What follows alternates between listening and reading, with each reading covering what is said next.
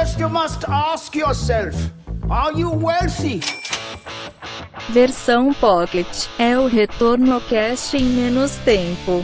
Olá, investidores e investidoras, sejam bem-vindos a mais um Retorno Cast Pocket.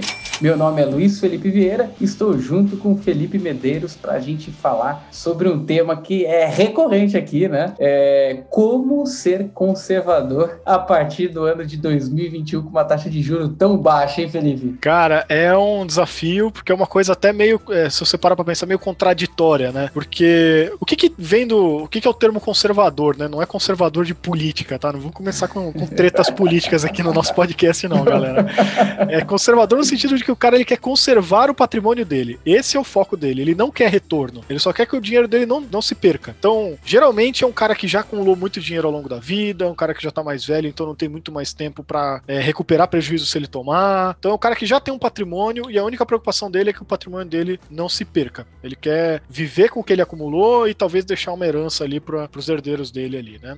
Só que qual que é o padrão até então de um cara conservador, né? Pô, eu vou lá, coloco tudo em tesouro, né? Coloco tudo em renda fixa, que daí eu não corro risco, risco de mercado, risco de crédito e tudo mais, e tô feliz. É assim que você fazia uma carteira conservadora até, é nem até 2021, né? Até 2019, talvez. Mas em 2020 veio pandemia, provar tudo que vocês já sabem, taxa de juros caiu pra caramba, e a gente viu, né? Isso já era, não é nenhuma novidade, todo mundo já esperava isso, mas agora que fechou 2020, né? A gente olha lá que 2020 foi um ano em que quem tinha apenas renda fixa, né? Quem tinha o CDB do banco, um Tesouro Selic e coisas do tipo, teve um retorno real negativo. Né? Ou seja, a inflação foi mais alta do que o, a rentabilidade nominal ali, né? O retorno dos investimentos do cara. Ou seja, ele começou lá 2020 podendo comprar, sei lá, 100 reais o cara comprava 10 coisas e terminou agora 2020, né? Começou 2021 com aqueles mesmos 100 reais dele, em vez de comprar 10 coisas, agora compra 9 coisas, 8 coisas, né? Então, esse é o desafio do conservador. Ele não quer perder patrimônio, mas ele tá perdendo patrimônio porque ele não toma risco. Então, para ele não perder patrimônio, ele tem que tomar risco. Que daí ele põe o patrimônio dele risco. Como é que fica isso agora, né, Luiz? É contraditório, mas é, mas né? É, mas é muito legal esse, essa temática, porque como você mesmo disse, Felipe, o conservador, o propósito do conservador é conservar o patrimônio. Cara, e quando a gente tinha jabuticaba do CDI alto, o cara tinha rentabilidade alta, alta liquidez e baixo risco. Cara, isso não faz o menor sentido você ter o melhor dos três quando a gente fala desse tripé de investimento. Quando, na verdade, normalmente você consegue atuar com dois e o terceiro você tem que abrir mão. Então, se eu quero ter retorno e não quero correr risco, eu vou ter que tirar liquidez desse meu investimento. Se eu quero ter retorno e ter liquidez, normalmente eu vou ter que assumir risco. É, necessariamente esses três eles, eles não andam juntos, mas andava junto aqui no Brasil. A nossa jabuticaba muito doida, né? É, mas isso acabou. E o cara que quer conservar o patrimônio, a conservação do patrimônio, ser conservador, não significa eu vou sentar no meu dinheiro e colocar debaixo do colchão. Significa assumir riscos proporcionais ao que o mercado né, propõe no mínimo possível para que eu conserve aquele, aquele potencial, meu potencial patrimônio. Então, necessariamente, o cara que senta com dinheiro no colchão ou coloca no pós-fixado, tá fazendo basicamente a mesma coisa é, é, que o cara que coloca dinheiro né, debaixo do colchão, na verdade, é, perdendo dinheiro para o mercado. Consequentemente, não assumir risco é onde está o seu maior risco se você for conservador. Porque você vai perder dinheiro. Se você tinha um potencial para comprar 10 coisas, e você não assumiu riscos, esse potencial seu se torna o mesmo dinheiro que você tinha lá atrás, que comprava 10 coisas, passa a comprar 8 coisas agora. Você perdeu dinheiro, você perdeu o seu poder de compra. Então, cada vez mais, a gente tem abordado, e não é de, de hoje que a gente fala aqui no nosso podcast, né, Felipe, da diversificação do portfólio, e das alternativas de investimentos que permitem com que o investidor tenha como referência o, o, o ganho real e não mais o ganho de CDI, né? E isso faz muito sentido para parte de conservação de portfólio, de conservação de patrimônio, né? Perfeito, cara. É, e essa que é a, realmente a coisa meio. Parece contraditória, mas não é, né? Mas fica esquisito na cabeça de quem é muito conserva conservador, que é o cara ter que correr um pouquinho de risco. Porque se o, a, o objetivo dele é conservar o patrimônio, que nem o Luiz colocou, sentado no dinheiro, ele já não tá conservando mais, ele já tá rasgando o dinheiro. E aí, Luiz, como que tem sido aí as alternativas, né? Tô, tô quase que eu que tô virando âncora aqui no negócio, né? Mas é porque você que tá, tá mais no front aí, conversa com muita gente e tal, né? Como tem sido as alternativas pro cara conseguir achar um meio do caminho aí, né? Então ele conseguir, entre aqueles pilares, encontrar o que seja mais razoável para ele como conservador. Porque assim, o primeiro que passa pela minha cabeça é que o cara vai ter que abrir bastante mão de liquidez, o que talvez não seja muito realista se eu penso no cara aposentado. Mas por que abrir mão de liquidez? Porque o cara conseguiria manter um retorno real sem correr muito risco se ele abrisse bastante mão de liquidez onde? Comprando, por exemplo, uma NTNB. Então ele tem ali um risco de crédito baixo, ele não tem risco de mercado se ele estiver pensando no vencimento e ele tem um retorno real, né, que é a NTNB, aquele título público que te paga IPCA, né? Então é inflação e mais uma taxa pré-fixada. Mas esse cara abre muito mão de liquidez, porque se ele tá pensando no vencimento, hoje em dia qual, qual que é o vencimento normal aí de uma NB, ah, você NTNB? pega uma que tá sendo muito utilizada 2035. Então você tá olhando aí para quase 15, 15 anos, anos para frente. É, 15 anos pra é frente. É nada de liquidez, né? E às vezes você tem títulos mais curtos que oferecem isso, como debentures e tal, mas que aí você já começa a correr risco de crédito. E se você tá pensando em resgatar antes do vencimento, aí você tá correndo risco de mercado também. E aí pode ser até mais arriscado do que a bolsa de valores, do que o mercado de ações, porque é, é bem volátil, especialmente quando é um título com vencimento, vencimento longo, né? Mas acho que não vale a pena a gente entrar nesse tema aqui, que é um pouquinho mais avançado, né? Não, perfeito. É, o que eu costumo falar é, é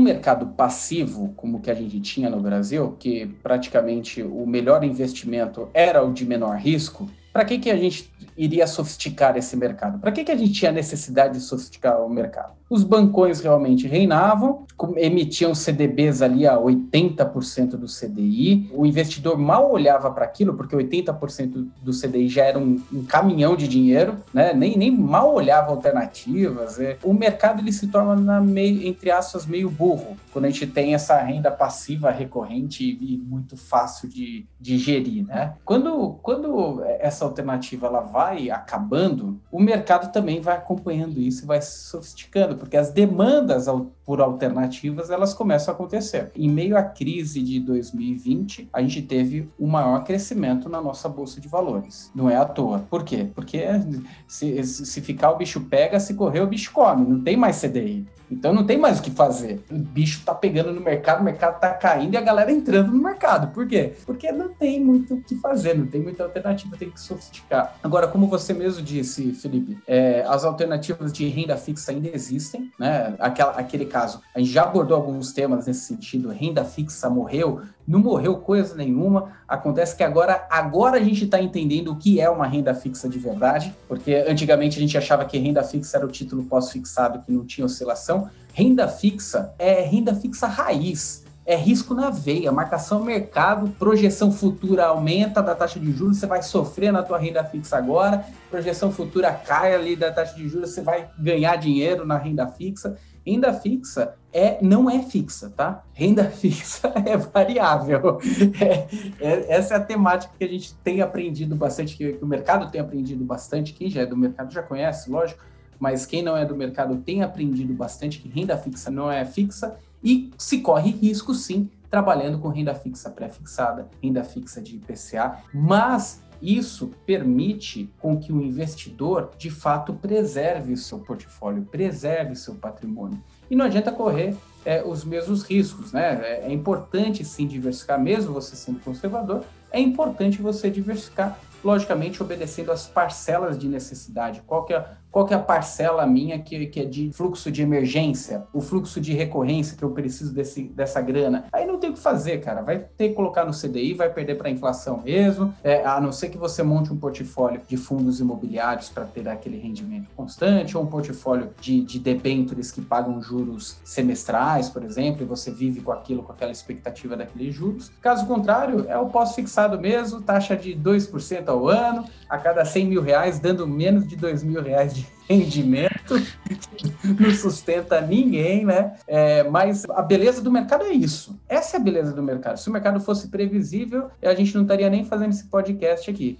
É, o gostoso do mercado é que ele é imprevisível. Hoje ele está nesse formato e, é importante perceber as oportunidades que tem de mercado, só que sempre respeitando o seu apetite para oscilação desses ativos. Por mais que os ativos oscilem, eles oscilem, eles oscilam de forma diferente. Tem aqueles ativos que oscilam mais e aqueles que oscilam menos. Tem que ver é, dentro da tua própria medida do teu portfólio que cabe, né? Perfeito. Então, assim, eu acho que a, se eu for traduzir ou resumir o que a gente está falando aqui para o nosso ouvinte, né? A gente meio que está dizendo: olha, cara, diversifica, que é aquela coisa que a gente sempre fala. E se você é conservador, né? A forma de conservar seu patrimônio da inflação vai ser você abrir mão um pouquinho de liquidez. Claro que não da sua reserva de emergência, essa daí que nem o Luiz está dizendo, você vai ter que perder dinheiro mesmo, mas daquele dinheiro que você realmente sabe que você quer só conservar ele a longo prazo, então bota ali em títulos mais longos mesmo, aguarda o vencimento, compra fundos imobiliários, que no longo prazo você vai ter tempo ali dele se ajustar, caso ele tenha alguma perda, e que ele é bem menos volátil que a bolsa, e ele ainda vai te dar um, um retorno ali mensal, né, que vai te servir para te sustentar se você vive do seu do rendimento da sua carteira hoje, né? E que também é bem interessante que o fundo imobiliário é aquela coisa, ele também se reajusta pela inflação, né? Porque os contratos eles têm lá todos cláusulas de ajustes anuais. Então é, acaba sendo ali uma forma bem interessante de você, é, mesmo sendo conservador, manter ali, conservar de fato o valor da sua carteira de investimentos, né? Perfeito. Agora uma coisa que sempre falo, nada vale o sono. Se você quer investir em fundos imobiliários, saiba que você vai saber o valor deles todos os dias se você olhar o home broker, você vai ver toda aquela oscilação e que não é diferente de você ter um imóvel próprio, tá? A diferença é que no imóvel próprio você não fica todo dia, toda hora para tua imobiliária falando, ó, oh, tem comprador para o meu imóvel? Quanto que vai? Tem um imóvel de um milhão. Tem comprador hoje? Já tem, tem de 500 mil. Você vai se desesperar? Meu Deus do céu, 500 mil, 500 mil, perdi metade do teu patrimônio. Não, você não vendeu, cara. Calma lá. A diferença é que você vai ficar olhando isso aí o tempo inteiro. Então você tem que desapegar do home broker. Não olha oscilação do preço diário, porque não é isso que fundamenta um investimento imobiliário, como quando você compra um imóvel. Você não fica cotando a venda dele a toda hora. Você simplesmente fica, ah, tô seguro com o meu imóvel. Mas o seu imóvel também é igualzinho, renda variável, tá? Seu imóvel é renda variável. A diferença é que o mercado ele é muito mais democrático e muito mais explicativo nesse sentido, porque você consegue ver as cotações em tempo real. Do teu imóvel, não. E te dá liquidez. Se você quiser precisar Exato. de um dinheiro rápido, você tá ferrado no imóvel. Nos fundos imobiliários, é, você dá saída. Eu, eu, quero vender só o meu banheiro. é, tem isso também. Né?